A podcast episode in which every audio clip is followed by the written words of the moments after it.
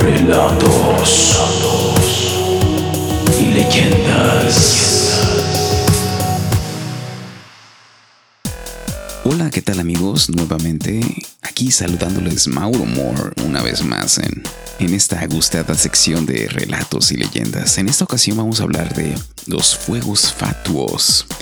Y para los que se preguntan qué es un fuego fatuo, como su servidor, bueno, pues un fuego fatuo es un fenómeno consistente en la inflamación de ciertas materias, como fósforo, metano principalmente, que se elevan de las sustancias animales o vegetales en putrefacción y forman pequeñas llamas que se ven arder en el aire a poca distancia de la superficie del agua en lugares pantanosos y en cementerios. Y sí, son luces pálidas que pueden verse a veces de noche o al anochecer, y precisamente por eso existen muchas leyendas sobre ellos, como, como en este relato de la noche de hoy. A veces se cree que son espíritus de niños sin bautizar o nacidos muertos que revolotean entre el cielo y el infierno. También hay leyendas de que los fuegos fatuos son espíritus de de hombres que no encuentran reposo en el más allá y vagan por el mundo. También se cree que estas llamas indican el lugar de un tesoro enterrado. De hecho, e, eso escuchaba mucho por parte de mis familiares de niño escuchaba que en los lugares despoblados eh, a veces se miraban estos, esa clase de fuego y, que todo parecía indicar que, que, señalaba la ubicación de un tesoro, ¿no? Sinceramente nunca lo constaté, tampoco me tocó ver alguno, pero, pero hay personas que efectivamente dicen que los han visto. También el fenómeno de fuego fatuo es también se le llaman algunas partes como luces de muerto, pues se dice que cuando se ve una luz brillar entre las sombras de los caminos o cerca de los cementerios, son almas de muertos, quizás de algún rico que enterró sin revelar a nadie alguna vasija llena de monedas o cosas por el estilo, ¿no? Ese es a grandes rasgos lo que significa un fuego fatuo, así que, sin más por el momento, los dejo con el relato de la noche de hoy.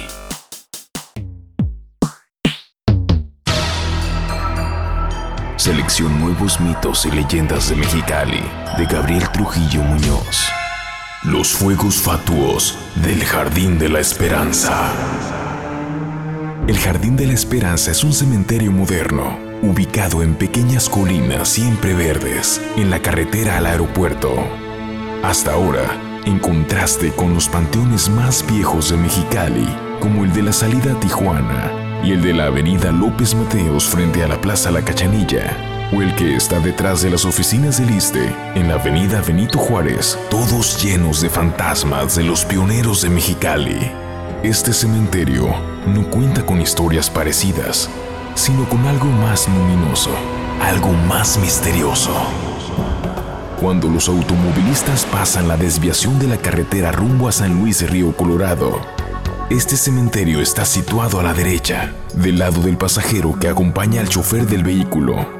Los trabajadores del aeropuerto, que deben dar inicio a sus labores a las 3 de la mañana para tener los aviones de pasajeros listos para volar a partir de las 7 de la mañana, son los que más han visto unos fuegos extraños, no mayores de medio metro de altura, que saltan de tumba en tumba. Muchos, al verlos, se horrorizan algunos, los más curiosos o valientes, se detienen a ver qué fenómeno exactamente es el que están presenciando. Los fuegos siempre son de un color verde ocre y cuando alguien los quiere tocar, saltan y se desvanecen en el aire. El velador de este panteón, quien es originario de Jalisco, los llama fuegos fatuos.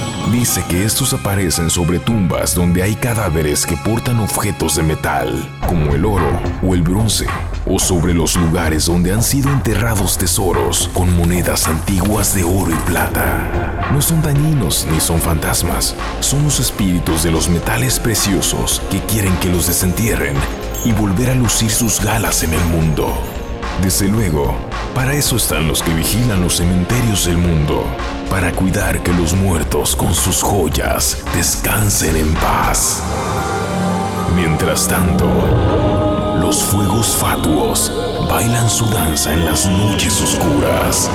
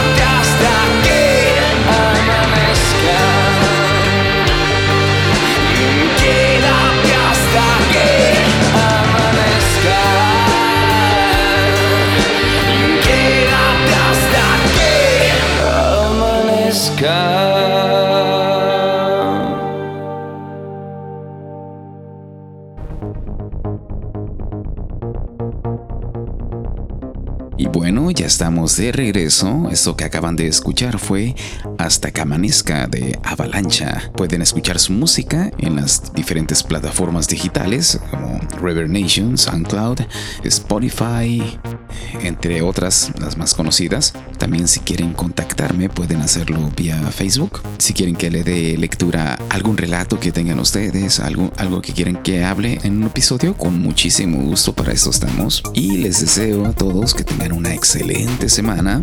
Entonces nos estamos escuchando. Hasta la próxima.